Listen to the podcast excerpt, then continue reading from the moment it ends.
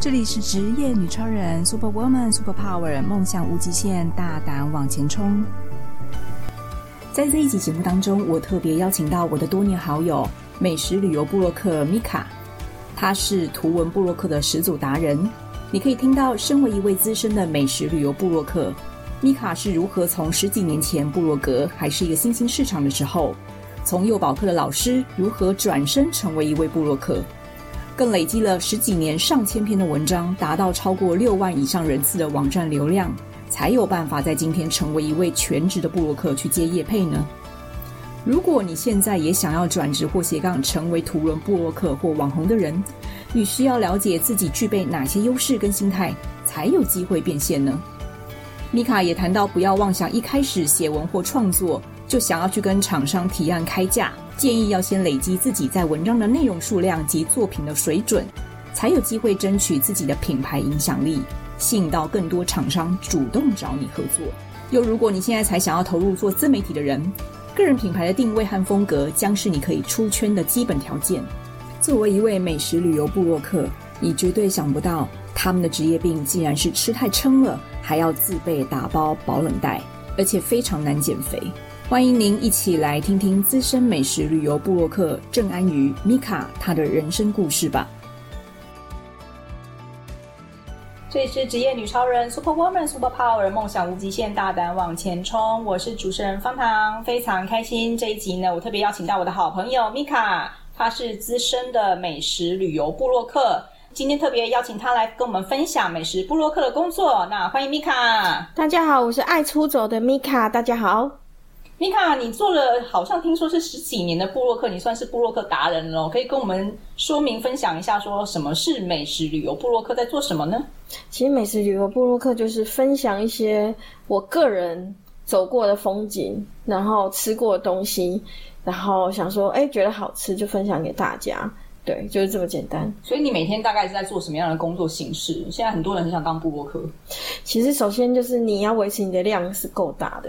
就是比如说，最好是固定每个每天可以发文，那你的量大的话，自然被看到的几率就比较高，那自然会有收入，会有一个变现的过程。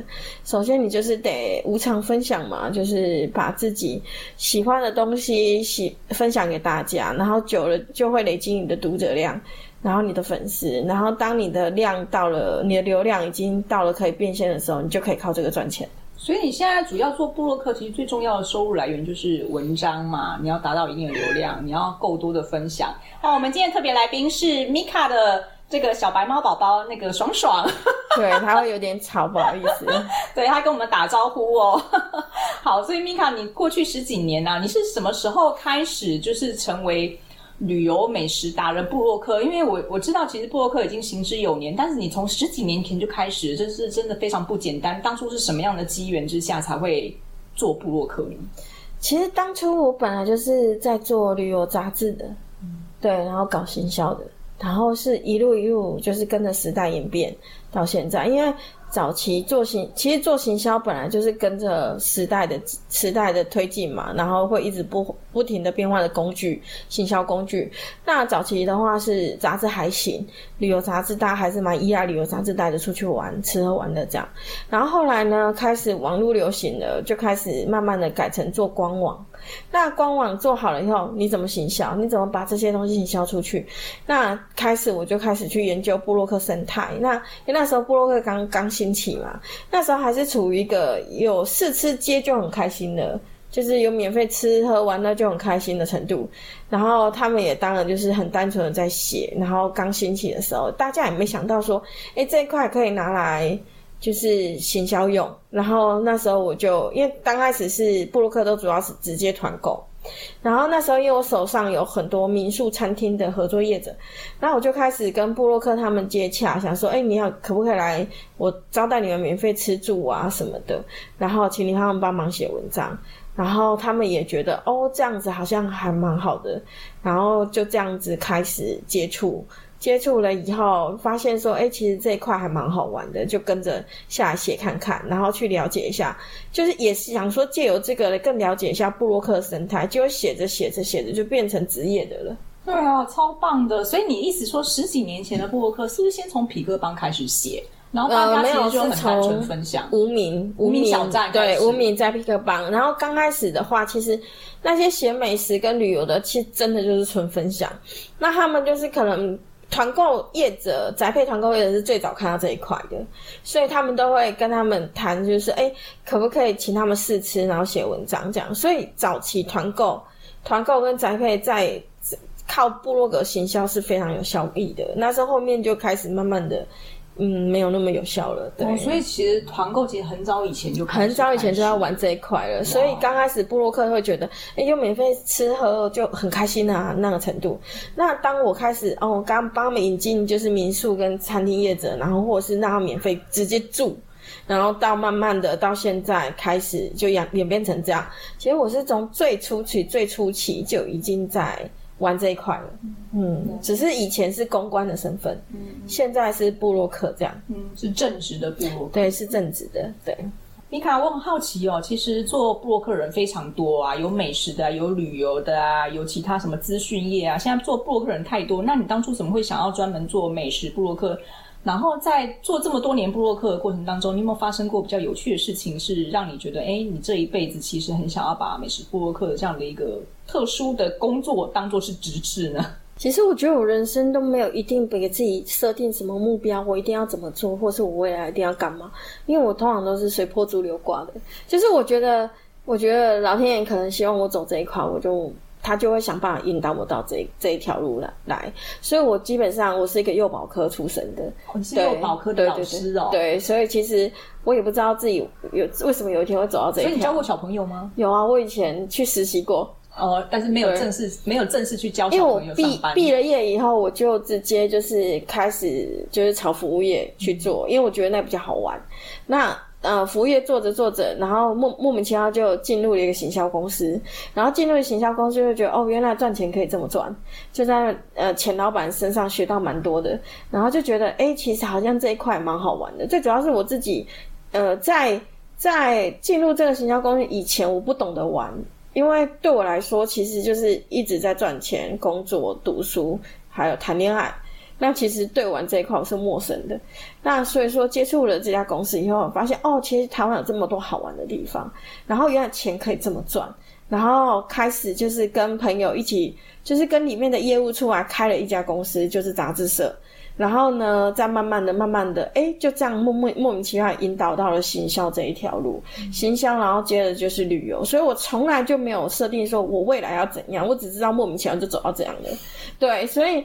很多事情，我后来我就学会不用替自己设定什么未来的目标，我干嘛？反正你你你走着走着就会到了你该走的路，这样。嗯、对我个人是这样觉得啦。对啊，很棒。有时候其实就是机缘啦，或者是顺其自然，老天会帮你开路，让你去走，而且你又是你喜欢的，老天帮你继续做下去。老天帮你开路之前会帮你关所有的窗，他就会逼你走那一条。好像是，因为我记得我去那家行销公司之前，我其实。工作很不顺利。你工作几年？呃，我从十八岁，其实严格说起来，我半工半读。就我听说在那家行销公司，你工作几年？啊，其实才一年多诶。哦，那么快？不到一年哦。可是我会进入，基本上我我我是一个，因为它有固定底薪两万块，嗯、然后它是跑业务性质，然后。刚开始我是不屑这个东西的，就是卖杂志广告那一种。没有，对对，他们就是出去跑，嗯、出去跟厂，就是民宿、餐厅他们那边招商，嗯、然后出杂志这样。嗯、那那我刚开始是不屑这个工作的，我觉得业务我真的这辈子不想再碰了。嗯、然后结果没想到怎么做都不顺利哦，就连我去一个第四台那边工作，有线台有线台工作，也莫名其妙被被解职，然后就被逼的说，哎，去我男朋友。那家行销公司，因为想说每个月底薪两万可以可以多少领一下，结果就做着做着就觉得，哎、好像发现了一个新大陆一样，就是一种一种觉得，哎、其实是不一样的世界。然后我又很喜欢，我觉得从此以后学到很多东西，然后也认识里面的业务什么的，然后才会想说，哎、那个钱老板经常欠我们薪水，都可以混到这样的，我们就说，那我们自己出来另外开公司啊，然后就这样就这样。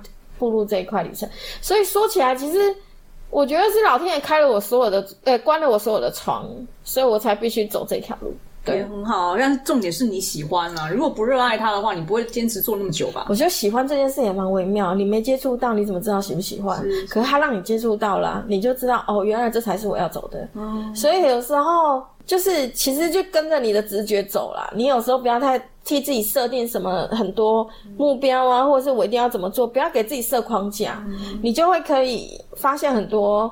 意想不到的事情，遇到意想不到的人事物，真的的确是。所以你在这么多年的布洛克的生涯当中，有没有你印象最深刻？你接到什么样的案子，然后让你觉得你做布洛克这件事情是真的对你来讲是真的很棒的一件事？应该说旅游布洛克这一块，因为早期我没有想到我会变成旅游布洛克，我本来是美食嘛。然后就开始接到很多国外邀约，然后当然我人生第一个国外邀约其实是你介绍的，就是都江堰的嘛。然后、就是、呃，就是台湾的旅游旅旅行社邀请你去大陆，就是做采访对。对，然后就是直接第一次是去都江堰做采访，然后后来就陆陆续续一直接到国外的邀约。我觉得这是一个蛮有趣的旅程，就是你你在做这一行的时候，你没有想到有一天会因为这样而。可以去国外看遍这个世界，比如说我后来有接到澳洲的邀约，我还去了马耳他，全部都是国，就是就是国外邀约。然后我曾经疫情前，呃，一年至少被邀约去日本至少三四趟吧。对，就是保底的话是有三四趟，然后泰国邀约也超多趟的，所以我最高纪录一年曾经出国十几二十趟，哎，十几趟有了，二十趟是有点太扯。平均一个月一次。对，平均一个月一次，有的时候甚至重重骑到一个月出国三趟都有可能，就回家换个衣服就又出来了，就半个月都不在家哦。对，其实是蛮夸张的，可是可是走过那一段时间的话，会觉得嗯，那时候忙的真的很充实，可是忙的也是有点迷失自己。对，因为你没有时间去思考，你没有时间停下来思考，你你你现在要干嘛？你现在最重要是什么？你只知道一直出国，一直出国，你很忙，你很忙，你很忙，但很多东西你是忽略掉的。就像我那一段时间，其实文章量真的很低，因为没有空写文章。相对的，我们没有办法去在跟时间赛跑的过程中，我又有点享受出国，但是相对的，我觉得同时我也忽略了我拥有的很多东西。可是我就觉得这件这个问题，其实应该是现在很多人想要当部落客都会发生的问题，就是很矛盾呐、啊。其实分享这件事情本来是很轻松跟自在，然后又是自己喜欢的，你可能天天写都不觉得烦。当它成为一个工作的时候，你可能就觉得你到底是在工作，还是在享受那个过程，就会发生这样的矛盾。对，所以早期是真的可以把它当成一个纯分享。老娘想写就写，不想写就可以不要写。可是当它变成了一个你的主要事业以后，你当然就是为为了盯住那个流量跟粉丝量，你必须每天就要喂养他们。嗯、对，就是粉丝团要丢个东西，然后文章每天都要发一下。可是它可以换变现啊，就是你很多时候你会逼自己去做这件事情，是因为它可以换钱。可是今天如果相反，它不能够变现，你还会坚持吗？我会继续写，我会写到一辈子，给他写到老死。可是呢，我会觉得我会变成了，我现在想写就写，随心而至。可是如果说今天如果已经是一种事业的话，你也不能够，因为你会你会拥有这一切，是因为这份事业给你的吗？所以有的时候你还是你付出过了，对，你还是得付出你的时间跟你的生活。像我们就是最大问题是，生活就是工作，工作就是生活。我今天出去，即使我今天只是想跟朋友吃个饭，我还是会有职业病的拿出相机记录。啊、可是我会不会写呢？不确不确定，不见得。可是这个职业病一定会有，因为搞不好有一天我想写了，我就有题材了。对，所以，我们跟他约出去吃饭，都要先想到，哎，这可不可以他拍一下，然后 顺便让他报道一下，都要先想好。哎，餐点上来的时候要先让，哎，你先拍照好不好？到时候你要写，就没有办法很自然就想吃就吃，然后哎，大家就很轻松，这样真的就是职业病，真的没有办法。我有时候还在想说，你想想看哦，一个月哦，我每天都要发文，我一个月要至少三十篇，那。当然，很多真的都不是 case 的，是不是要搞了，而是很多都是自己必须分享，因为你必须要有这个量，才会有人看得到你。那所以，我必须不断、不断、不断有这么多题材。就算我今天这个月都不出门，我还是得想办法去生题材来写。就是没有这么容易啦。其实每一行的确啊，嗯、每一行都是相对付出的时间跟精神，才可能换来现在的报酬。对啊，嗯、只是我们必须光鲜亮丽给大家看而已，并不代表我们非常的轻松去赚这个钱。是，所以其实也有另外一个建议说，那从你的角度看来，现在太多人想要当布洛克了，所以你觉得你建议，如果现在真的。他突然就是，可能他只是一般上班族，或者想要转业啊、斜杠啊、兼差也好，想要从事部落格、部落客的这个工作的话，他应该要先预备好自己什么心态，准备好什么条件，然后就像你讲了，不要以为就是只是写写文章就可以赚钱这件事，或他只是想要来赚钱才当部落客，这样心态是不是就不行？其实我觉得现在部落客算是比较式微，没有人就是比较过气的一个产物。但是呢，部落客现在还能生存，原因是因为 Google。搜寻，对，关键字搜寻，基本上它还是最有力的资料库。那而且也是比较最容易搜寻的，因为不管你在 YouTube 看到影片，或者是你在 IG 看到介绍，基本上你最后还是会选择 Google 搜寻。嗯、包括你搜寻 Google，你搜寻地址或店名的话，一定会带出很多布洛克文章。其实那，那还是一种最基本的打底的东西嘛。那当然，现在最最。你我觉得最比较强势的行销的话，还是 YouTube，对，他们现在是最赚钱的一个产业嘛。应该是说啦，如果你真的热爱，比如说像美食或旅游，你真的很热爱，你就不会因为说到底有没有赚钱这件事情你才写，因为你就单纯去分享，分享你你所喜爱的就好了，你不要为了赚钱才去当部落客。可是如果你真的想要为了赚钱去部落客，你就要想你的商业模式是什么，你写出来的东西有没有人看？你有没有足够的流量，或是你自己可能要下广告，才有可能达到人家厂商愿意花钱付你这个费用去买你的文章吗？对，所以我就告诉你说，如果你真的想当布洛克的话，你首先要有个观念，就是我真的是很爱分享，而不是我硬要分享。对，你首先你要非常热爱这件事情，不然的话你根本坚持不下去。然后再者就是。如果你真的要把它像我们一样变现的话，首先我们努力了十几年，我们累积了数千篇，我的后台两三千篇文章，你有没有办法做到这一块？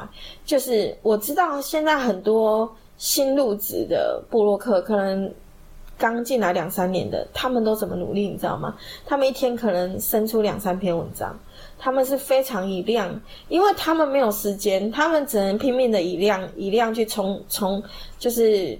以量先让人家看，对，冲他粉丝，然后以就是先让人家看得到他们，先认识他们嘛，然后再者让厂商看到他们嘛，对，所以说其实他们会比较辛苦一点，因为他们浓缩时间在努力这样，可是这样也是会成功哦。如果说你的量大，基本上以现在粉丝团，然后还有包括你的管道畅通嘛，行销管道畅通嘛，那你有很多平台可以贴嘛。你被看到的几率还是大的，只是说你没有那个量哦，就是你的流量就冲不起来。对，重点还是你的量啊，你的你的文章量要够大，然后你有没有有没有那个决心啊？就是使命的写，拼命的写，坚持啦，不可能，任何事情都不可能一蹴就成的，或者是马上就会有怎么样的效果。啊、如果你没有办法坚持的话，还是趁早放弃。对、啊，还是趁早不要想梦想说你马上写文章或做布洛克就可以赚钱。嗯，当布洛克其实它是需要累积的，是对。但是如果当 YouTuber 的话，可能你。有些影片中了就中了，对，你可能不用那么努力的去累积你的成作品，你只要一支影片中了就可以了。也是诶、欸，对啊、这也是蛮是，而且 YouTube 它目前它的收费很可以很高啊，那变现的能力的话，我觉得 YouTube 是比较。比较看得到钱，所以你现在鼓励大家做 YouTube，不要当布洛克，就不要写文字就而已就对了。因为图文毕竟是比较目前比较没有那么强势的一个一个一个部分。现在人不看文字的、啊，看长文。对对，不看长文啊。那我们又是写长文的，嗯、加上现在不是很多 AI 吗？嗯，对啊，有天被取代也很难说。但我们其实都已经做好被取代的打算，但是一直没有被取代掉的原因，是因为 Google 关键字它还是我们还是最强势的一群，就全世界的人都在搜寻。基本上搜寻文章或文字会比影片容易，对不对？对，因为你你影片还要截图，嗯、而且影片它不会，它就几秒带过。然后相对的，哦，我知道你哦，这家这比如说 YouTube 介绍某个店家，哎，这家店家好吃，可是它可能就是带过而已，嗯、他可能就给你个店名，对，那你等于说还是要 Google 搜寻，然后再看布洛克的文章，然后再来看哦，这更详细的介绍，比如说环境呢。然后它有哪些菜单啊，或干嘛？布洛克都帮你写的很详细，然后包括交通地图都帮你写的很详细。到最后你还是得依赖布洛克嘛，对不对？对。所以基本上我们为什么还能存在，原因是这样。不然我们其实一直觉得我们快要被 IG 取代掉了，真的。要不然就 YouTube 取代掉了。但是没想到我们还是没有被取代，因为你每一天都可以写一篇，可是 ChatGPT 可能一一天就写三十篇。基本上我们还是有存在的价值啊，光是靠 Google 关键字这一块，我们就有存在的价值。那 Google 倒了怎么办？Google 倒了。我们就死定了，连广告费都没有了。对，我们连我们连存在价值都没有了。Google 如果用 AI，我也蛮苦恼的，因为我不知道确定，我不确定他用 AI，我们可以搜寻得到吗？就很难说啊。所以我我会觉得我们是一直一直都有危机感的，一直都有危机感。所以我们其实一直觉得说，哎，今天如果以我们的行销能力，跟我们像我自己长跑长跑媒体团，国外媒体团，我认识很多媒体。那我也很懂行销，所以我常常说，大不了以后就开店呢、啊。我觉得我的行销能力应该是开什么店？你说开一般实体店就对了，都可以啊。我基本上我觉得，因为我们已经有写过这么多家，采访过这么多家，全世界到处采访，那基本上我们都知道哪些经营模式是会红的，哪些东西是会吸引人眼球的。可是我觉得回归最后啦，你今天用很多花俏的行销方式的话，到最后你还不是得搜寻资讯。对啊，那部落客拥拥有就是他非常搜寻资讯，对他非常强大的资讯，他会告诉你说，他以素人的方式去帮你介绍环境，然后介绍他的价格，介绍他整个餐点那样子，然后就给你一个最直直接的回馈，你不用到处去找，然后才拥有这些资讯，你只要在一篇文章里面，你把这家店都看光了，然后你再来决定要不要去。嗯，这就是我觉得这些东西取代不了了，因为。影片它就是几秒，对，它就算介绍再怎么详细，你基本上还是需要你去之前要不要先 Google 搜寻？对啊，对，你你要不要先搜寻地图什么的都可以，都都需要嘛。米卡，那我真的非常好奇，因为刚刚你讲了这么多过去十年这些经验，那在未来呢？如果我是现在才要投入部落客或 YouTube 做所谓的自媒体或社群媒体这样的一个新的发展方向的话，你会怎么建议我现在要用什么方式来做会比较创新呢？我觉得要有自己的风格跟特色，对，就比如说，就算你搞笑，它也是一个风格嘛。重点是 AI 也模仿不来嘛，对啊，因为 AI 只能用数据库去回答任何的问题，或是帮你写文章或干嘛的。可是当你有自己的风格跟特色，就比如说宅女小红，她为什么可以长红这么久？是因为她就是骂她婆婆，骂她前前男友。那相对的，就很多人可能没办法，她像她这么幽默，她很会用比喻法。然后你就会觉得她脑袋装什么，怎么会想到这样的东西？然后就是这些东西就是 AI 创造不过来的啊。然后再者，你在茫茫网海中，你为什么会被它吸引住？就是它的特色很明确。所以我会觉得，与其把自己变成一个资料库，不如把把把自己变成一个比较有品牌、有自己特色的一个网红。对，这其实就是最近很流行啊，自己要做自己个人品牌这件事情是相符合的趋势。对，对对，就是你不管搬到哪里，人家粉丝是认你这个人，而不是认这个资料库，因为资料库谁都可以取代。嗯，的确是。我相信现在最近很多人都在讲个人品牌这件事。那个人品牌最重要就是风格跟个性。嗯，那你有没有什么具体的案例是你自己想要怎么样去塑造你自己的个人品牌，或是你会建议，如果我今天是部落客或者是 YouTube 的新手？我要怎么去找到自己的定位呢？其实走别人没走过的路啊，例如你看你是要幽默风格，或者是啊你本身就是会结合你的历史，然后或者是你要结合你要结合你自己，比像我之之前有些部落客他们会根据自己看的书，他直接把它整理成捷运附近的美食或干嘛的，他其实就是一个主要目标很明确，然后有个主题式的。这样子也是可以出圈，然后或者是你哦，就是写文风格非常无厘头或什么的，那你也可以吸引到属于你的小众粉丝。对，我觉得不管做什么事情，首先你要知道自己想要什么，你的主题要非常明确，然后相对的你就朝那个目标前进。就好像呃，很多人喜欢看男人包嘛。如果你全部都是哦整理懒人包，整理懒人包，你相对你你被看到几率很高，就看你要什么啦。我个人觉得，但是首先你要先想好，就是一个你的文章的属性，你先把自己的想好，你要你要你想要走什么方向。比如说，像我一刚开始是走美食，后来跳到旅游，然后我现在要跳回来美食，那至少这两块我都没有分，我都没有把自己。就是没有没有走很远，走很偏，我也没有因此走到美妆或干嘛的这样，所以我的粉丝群会比较固定。其实应该是这样说，在你做任何定位之前，先找到自己的特色嘛。对，还是要有特色。因为，如果像写美食，很多人在写啊，那也许你热爱的美食，像我是特别超爱甜点的。对，我可能主题就定位在我是甜点女王。对对对对对，下午茶我吃了甜点，没有人别的过我。但是也许米卡比较特色的就是那一种夜市小吃，或是那一种知名的。一些美食之类的，大家的定位不一样，写出来东西自然就不一样。对，你先给自己一个目标，然后一个定位，然后找找出自己的特色。如果只写市场的话，那那搜寻每个市场都可以找得到你。这也是你你出圈的方式啊，嗯、对啊，的确，我们米卡是院里那个菜市场之花，他对院里的传统市场真的非常熟悉，所以市场的美食米卡都非常精通。像这种找到自己精准的定位的话，你可能可以吸引到就是对这个定位或这个主题有兴趣的人，那才是你真的铁粉哦。对，因为他这样子圈铁粉的几率比较高。嗯，对，因为你的区域，你你把自己的主题设定好的话，你基本上你的受众就会很明显嘛。对，对，然后比如说你都一直写素食，那你的受众就是素食圈居多。那那些素食的粉丝基本上就会很铁，因为他知道你推的东西都是他想要的。嗯，所以我如果你要铁粉的话，你首先你真的是要先把自己框住。就朝那个目标一直往前进就对了。等到你把基础打好了，你再来去涉涉猎其他的区域啊，其他的都可以。但是首先你要把基础打好。嗯，的确是因为你要累积的量，人家看见你、认识你了，才知道要找你嘛。对。可是如果你乱枪打鸟，每个地方都写，但是人家也看不到你的定位或干嘛的话，这样也没有不行。但是相对的，你基本上铁粉的几率就会很低。对，而且你跟别人的差异性就出不来了。对对，就没办法出圈。比如说，你都写素食，然后说哦，那个都写素食，素食一定要找他。嗯，对，就是你要创造自己的不可取代性。对啊，所以其实，在做任何的行业也好，其实抱着一个回馈的心，跟自己热爱分享的这件事情，可能就不会对于。能不能赚钱这么斤斤计较，或是压力这么大了？当然，如果像米卡现在是全职的部落客，可能就会有商业行为的考量，他还是必须要牵扯到收费的行为。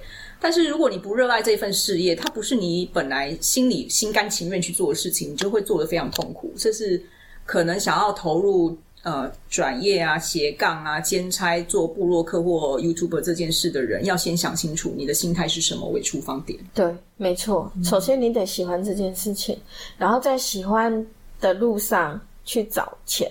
我很多人是我先看到钱才去做这件事情，但我我的性格是我是先喜欢，然后再从从中间找钱。我是选择先让自己舒服，先让自己开心。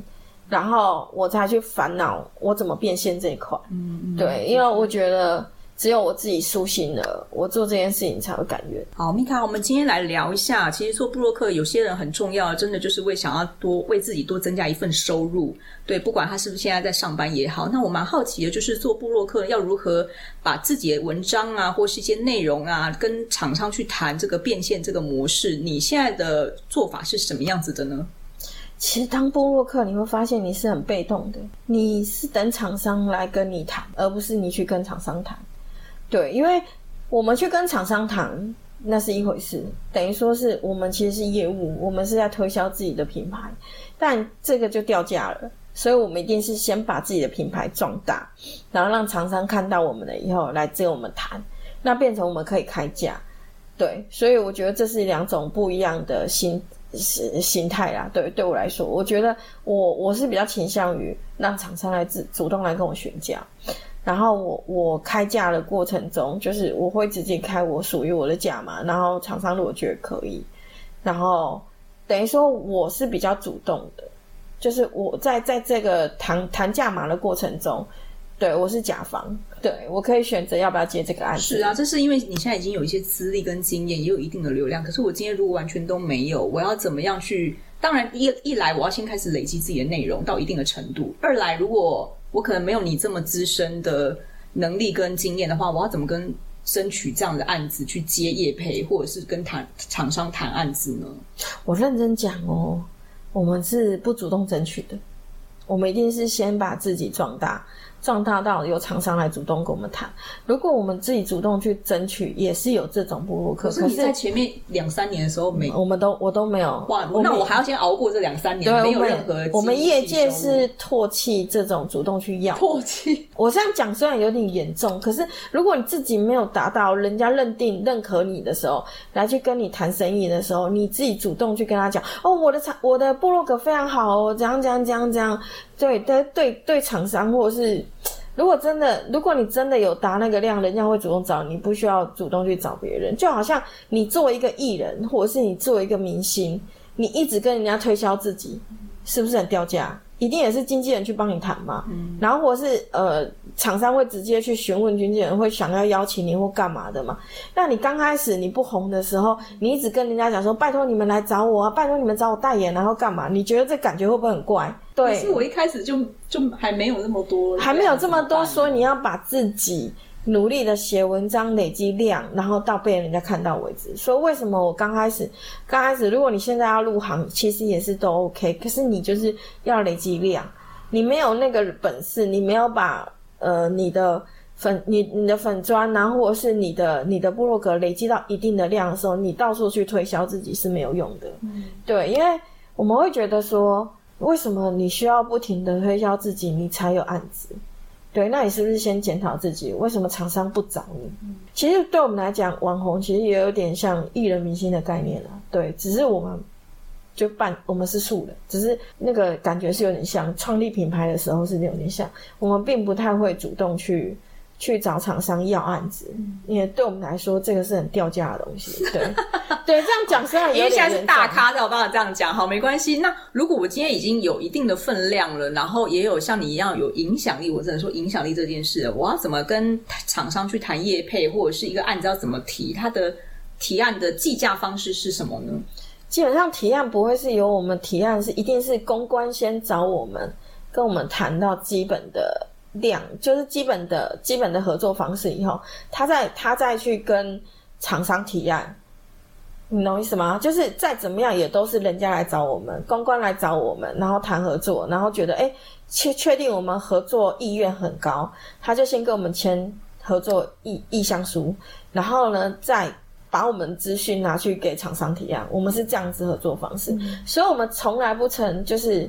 主动提案，就自己没有写过企划书，跟厂商提案都没有，不需要。对，一定都是公关什么的厂商会来找我们啊。就怎么说？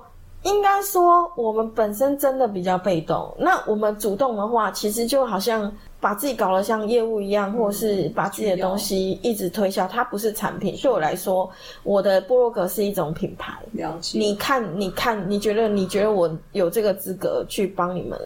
你觉得我我够够格可以帮你们介绍或干嘛的？你是因为我的影响力跟分量，你才跟我合作，不是我求你跟我合作的。对，所以我可以开我的价码是多少？那就你现在目前了解的市场行情，你是怎么开价的呢？基本上还是要看流量跟粉丝团的赞数、订阅的人数这样。呃，像我自己的话，我粉丝团有六万人嘛，那我的流量大概。介于一万，每天一万到两万之间，那基本上我开价算是比较低，我没有开很高，大概八千五一篇，对，一篇文章，对，那我开价比较低，但不含交通费。但我开价不高的原因是因为我个人觉得我还没有很稳定，对，就因为我以前就是比较偏旅游那一挂，然后国内的文章我可能就没有这么的认真写，我可能以前没有到。每天一篇这样子，我是因为疫情真的被关在家里才开始认真的，所以我会觉得我还在努力的阶段。但是我知道，大部分像我这种等级的话，他们通常都开到一万二到一万五吧。一篇文章，对，那就是每个人的。每个人他对于自己价码的认知不太一样，所以他没有完全没有一个标准的计价逻辑，没有算字的，然后也没有在算说你的粉丝每天的浏览量多少乘以多少比例，没有这种公式，没有公式，也没有公定价，基本上就是厂商觉得你值得这个钱，他就会找你，你开再高，嗯、如果厂商觉得你值得这个钱就可以。嗯、所以为什么我们不主动跟人家要，是因为。厂商如果来找我，就表示他认可我嘛。那基本上我就是可以跟他谈啊。对啊，我有我筹码，因为他你认可我了嘛。对啊，所以我们基本上不主动找厂商谈，或是提案或干嘛，因为那个是经纪人在做的事情。对，如果我有经纪人，应该是经纪人在做这件事，而不是我这个。我这个我这个当事人去 去去谈这种事情，哦，所以你们也有经纪约这种角色？有有，以前有人跟我谈过，嗯，对，所以这种事情应该是别人去做。对啦，就是业务前端帮你接下案子，对，然后来跟你谈怎么？对，不应该是 KOL 去做这件事情，哦，对，就好像。艺人网红，他艺人网红，他不可能是自动自动跟他讲，哎、欸，我我我可以帮你们代言啊啊，然后这样这样，我开多少这样子，基本上你就是已经把自己弄掉价了。对，因为米卡已经是部落格当中的明星级了，没有啦。所以我现在访问的部落客都要有经纪人 label 那种感觉。好，那没有没有没有，其实 其实图文部落客比较多经纪人。那像美食旅游的话，我们还是倾向自己谈呐、啊嗯，只是我们不会主动去谈。哇，对，还有经纪人，的确就是网红类的，对。以前布洛克跟网红还是不太一样的啊，不太一样。我们会更倾向于，我们还是比较喜欢自己当素人的感觉。嗯、对对，我们还是比较倾向于一个素人。嗯、那网红他可能把自己真的当明星或是艺人在在经营，嗯，对，所以还是不太一样。那网红可能像 YouTube 跟图文部落客。然后包括 IG 课我不晓得有没有，但是他们通常都会有经纪人比较多，嗯、对，，YouTube 更更多。他表示他们行情比较高，才请了经纪人。你基本上订阅数如果超过两三万的话，就有经纪人主动跟你要，跟你跟你谈的，哦，对，因为他们就会帮你谈 case 啊，或者是什么，你们自己直接跟他抽成，哦，啊，因为他们赚多，他们可以抽啊。哦，对啊，对啊，可是布洛克他没办法开很高啊，对啊。你看到那个 YouTube 一个影片就要十几二十万，都是基本的。嗯，对啊，嗯，所以我跟你讲，他们本身有这么多的利润是可以让经纪人可以请经纪人，但是我们是没有的。嗯，对，而且我们还现在是在行销界最底层。不要这么说，这已经是元老级的了。对啊，所以我就跟你讲说，很多时候。我我我我觉得，我觉得主动去要案子这件事情啊，我个人是不太建议啦，因为很多新手会做这种事情。嗯、可是说实在的，这样给人家观感不好。嗯，因为首先你你自己的部落格可能写不到一两篇，你就一直狂疯狂去要案子。那你为什么不把先自己经营好了？你有你有那个能量了，或者是你。你基本上，你让厂商看到你的时候，他自然就会找你谈的啊。我是觉得，因为现在人没有那么多耐性呢、啊。因为你们是坚持十几年、嗯，但现在有多少人可以坚持十几年？这个真的不容易。你没有那个料，你要去跟人家谈，你也成不了。那除非他要花钱买广告嘛，把自己撑大。对，可是现在厂商也不笨。对啦，对，对啊、现在还有数据分析。对，而且他们看你的按赞跟粉丝量或互动，基本上如果你很低的话，基本上你就算。自己你就算免费，人家不一定要要你。对啊，要你写。对啊，我还要付，我还要给你请你吃，我还要负担那个餐饮成本。可是真的蛮多的啊，我必须讲，每个开餐厅的业者都会收到很多很多人跟他要说，哎、欸，我可以帮跟你互惠吗？就是你请我吃饭，我帮你写文章这样。听说好像是。对，很多那。我个人会觉得，你一餐吃不起嘛，自己花不起嘛。如果你要题材的话，你为什么不自己花钱去写？嗯，对，因为你这样子去要的话，人家会反而觉得你真的像不像乞丐？我如果收了厂商的钱，我可能就会直接跟厂商说，我曾经好几次觉得太难吃了，我就跟厂商说，这个案子我就不接了。对，有这么糟糕哦？当场是尴尬的要死。可是我真的遇到这样好几次，我觉得这东西又烂啊。哦，是。我曾经也推过稿费。因为对我来讲，不喜欢的不要硬写。对，就是你，你没办法，你没办法说服自己的，你怎么去说服别人？嗯。所以我会觉得很多东西你要先过自己这一关，你才去赚这个钱。对，嗯。所以我个人认为，到最后你还是要秉持着自己的初心，就是分享为主。嗯。喜欢才分享，不喜欢真的不要硬分享。即使有钱，你好，我蛮好奇，很做那么多年的美食旅游部落客啊，我知道很多人呢，像我以前是在做那个旅游节目企划的，也到处去采访美食餐厅。那你会不会到最后有产生一些职业病啊？就是吃太多美食了，然后造成自己的身体健康，或是你吃太多种某一类的食物，到最后都写不出来那个感觉了？我倒是觉得啊，我的口味味蕾是一直在进化，进化到最后，我会觉得。一般的食物已经很难让我们感到惊艳了。以前吃大埔铁板烧就觉得很好吃啊，嗯、现在呢，要吃到很高级的东西，你才会觉得，对对对对，你才会觉得哦，这个东西很不错，哦，就是一种一种进化，味蕾的进化。那相对你会越吃越要求。那变成你以前对食物很容易感到惊艳啊，或者觉得哦，这个真的很好吃，嗯、可是你已经很难了，你已经很难感动，对食物感动，甚至你会对那些很容易对食物感动的人，只会轻轻的叹一口气说啊，你吃的不够多。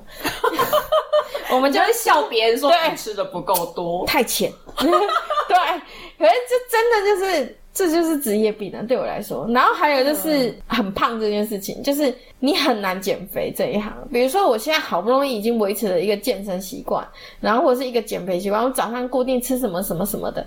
哎，但是案子来，你就是得去。然后有的时候你必须得踩点，踩点一天可能吃个五六通啊，你回来可能你就可以歇一阵子。你不可能每天出去踩点嘛，你一定是一次出去十几通啊。五六哎、欸，我记起五六通起掉。我曾经最高记录一次踩了十五十五六通。哇！对，因为我就想说啊，那就踩一整天，然后直接回来慢慢写这样子。所以你就是一个暴起暴落，对对吃东西的东西就是这样啊。有时候为了工作需求，你一整天都在吃，然后有时候你你再回来饿自己的话，其实你的身体就是已经没有办法适应你这样子起起落落、起起落落。加上我之前常出国。出国的时候，其实是你没办法控制体重的。出国没办法控制体重，原因是什么？因为出去的话，厂商一定是安排很多次的。对对，然后你又没有时间运动，因为你一直不停的在出门。嗯，对。然后可能行程你也没办法控制。有的时候我常常，呃，比如说我们会有会后会，就你跑完一整天的行程的时候，他还有个应酬。对，然后回到回到饭店，可能已经十点十一点了之类的。然后我会觉得，加上你你在国内好不容易养成了运动习惯，诶可能出国十几天以后回来就，你要再接上去就很难难。我就这样反反复复反反复复这样，我就莫名其妙就是跑旅游，我胖了十几二十公斤，哈，有十几公斤有，好可怕哦，至少十几公斤。然后我疫情期间很努力想瘦下来，会发现说，诶其实已经很难。就代谢已经变差了，你就很难再减肥了。真的啊，你看那日本的大胃王啊，或者是我是记得之前有很多美食播客吃到胃溃疡啊，住院啊，真的很难，很真的很难。除非你真的可以可以完全不顾任何的人想法，吃一口就好了，就停。可是通常厂商会很认真的看着你，那个其实最好不要让。店家看，店家一定会看到，他们可能会事先讲，但你因为你是艺人，他们不会说什么。嗯、可是我们的行业更难啊，因为他们是比如说他们旁边，对，他就在你旁边，而且他花钱请你的。他就会觉得你吃一口就停快，他会觉得你是不好吃吗，或干嘛的？通常你有时候会很难做到，我今天只吃一口或干嘛。可是你相对的，比如说我戒吃淀粉，可是这个案子明明就是淀粉，你就破功啦。所以很多事情，而且你不可能只吃一口，你要考虑到店家的观感，人家花钱请你的，哦，吃到饱餐厅，对，吃到饱那一种就真的，你每一样都要去试，对，不然的话你怎么你怎么写？啊，不就青菜沙拉那些都一样啊？你要没有？你要怎么去吃它不一样的东西？像它，比如说有主菜主厨上菜秀啊，它每一道就是它的重点啊。对，那你每一道都得试，即使你已经很饱了，你还是得试。你就是一定要试，你才能够写啊！你不可能说我、哦、完全没试，我就可以硬硬掰出来。对，所以很多时候，即使你饱，你还是得试吃看看。嗯，即使你只试半口或者是一口都可以。我觉得这个吃到饱的话，是我觉得最硬的，就就就采访这个。那一天绝对不能吃任何东西，然后采访那个最累，因为因为他们都会用热切眼神说：“哎、欸，我跟你讲，这个是我们主厨特别为你制制做的哦，什么的，你能不吃吗？”对啊，然后还有就是。有些餐厅的话，可能店家就不小心给你出太多，因为他太希望你吃到他每一道招牌特色菜，这种都会有啊。也是，我觉得其实餐厅跟店家有时候蛮热情的，有收钱的，你知道？哦，我们有收稿费的，我们也不能，我们不能这样子，你知道？我们不能转头就走。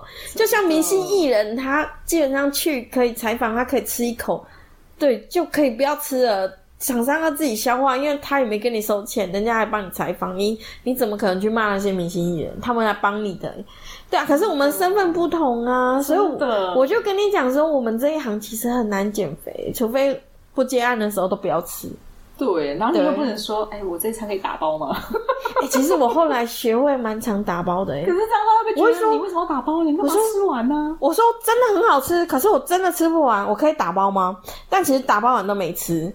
对，可是店家到最后也学聪明了，就说如果你会丢掉的话，那你不如就不要打包，你就放着。店家也这么直接哦？对，因为曾经有店家就说，因为因为就是因为他已经有感觉到说，我们可能就是接下来还有很多团，对，那我们可能就到下一团丢掉。我承认了，我们都要到下一团丢掉。可是店家已经知道我们下一团有很多团了，嗯，所以他就会直接说，你这个东西。等到你们晚上回去的时候，可能就不好吃了。那如果你是真的就是不好意思的话，没关系，你们你们真的不用硬打包。就店家其实也蛮聪明的，他已经有经验的啦。对，他已经知道，嗯，就已经知道你们不可能只有这一桶什么之类的这样。那可我可能也真的是跑一整天，我也不可能提着这个剩菜剩饭跑一整天啊。可是你就真的吃不完。所以很多事事情事情是两两难啊，我们就是常说我们在我们如果在十八层地狱的话，应该会见到童年。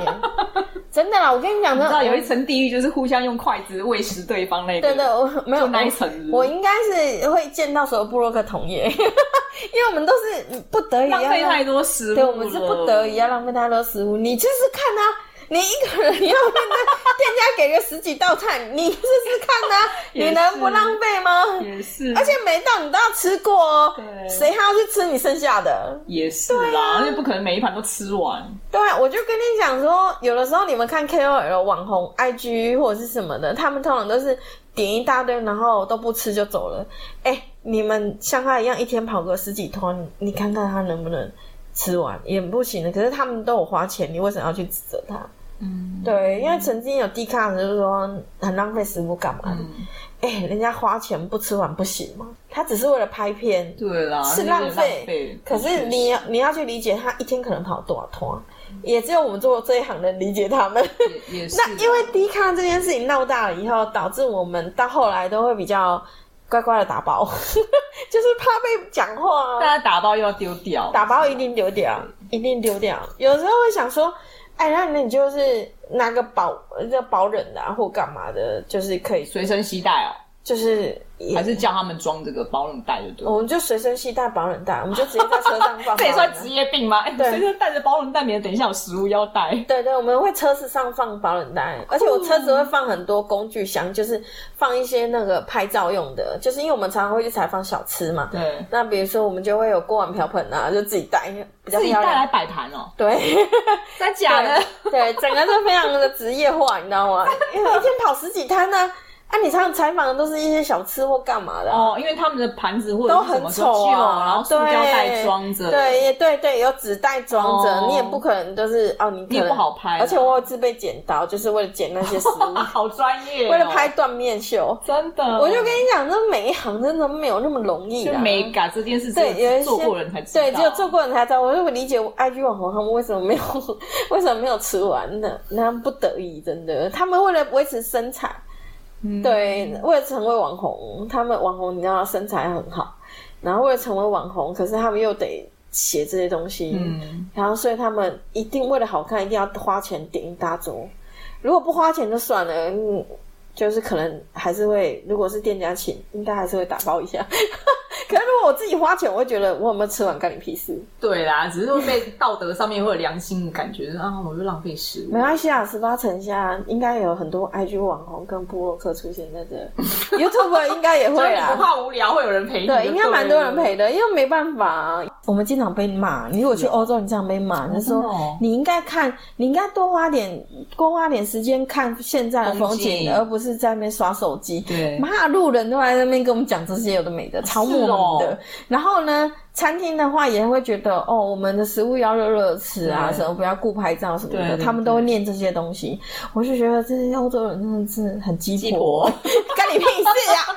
包括我们在找找地图的时候也会被念呢。为什么？我就说，为什么你们大老远来这边玩，只顾着看手机或干嘛的？哦、风景这么美，什么什么、哦，就路人还会来念你两句这样。哦，也是。对，然后我自己出去玩还会遇到这种事情。可是如果是厂商安排的，比如说媒体团这样在。就是通常都会呃，通常我们找都是政府嗯，政府，然后当地旅游局、观光局这样，他们都会先讲好，嗯，我们就是来拍照的。哦，对，我们就是来采访的，对，所以基本上他们自己就有一定的 sense，就是可以接受你这么做，对啊，对，他把你来的这件事是工作，对，可是那些路人他觉得你应该来 enjoy 你的生活，对，但是如果比较要求的厨师，他会很坚持一件事情，就是我这个是拍照用的。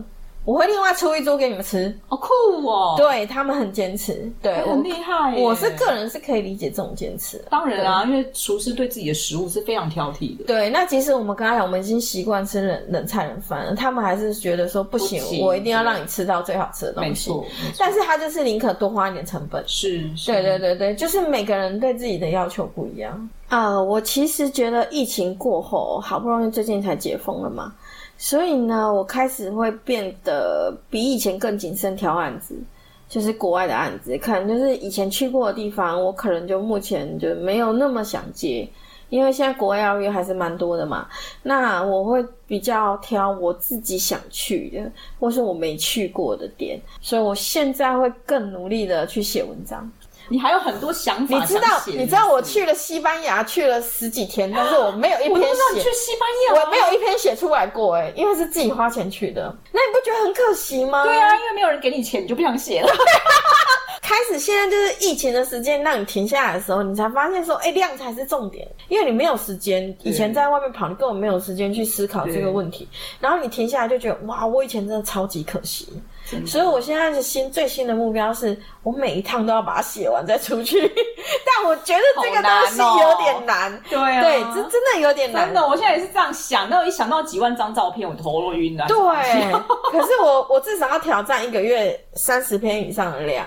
好哦，我们期待米卡在年底的时候完成这十年来他还没有写完的，可能有上百篇的文章。我我可能过去已经不可考，我现在只能把眼前这几年内把它赶快消化完就好了。是是，然后期待听见不呃，我们这一集节目的厂商们，如果有哪里那个米卡还没有去过的地方，欢迎邀约，然后可以让他选择一下有哪一些国家他想要再尝试的跟你们合作。哇塞，好，嗯、谢谢米卡这个明星等级的美食旅游部落客，欢迎我们下期呢有机会再来采访米卡，来分享他更多的一些美食旅游的经验。谢谢米卡，拜拜，谢谢，拜拜，拜拜。如果你也想说说你在职场上的各种神奇经历，或是你有令人惊叹不已的人生冒险故事，职业女超人邀请您来与我们一起分享，欢迎踊跃报名接受我们的采访，陪我们喝杯咖啡聊一聊哦。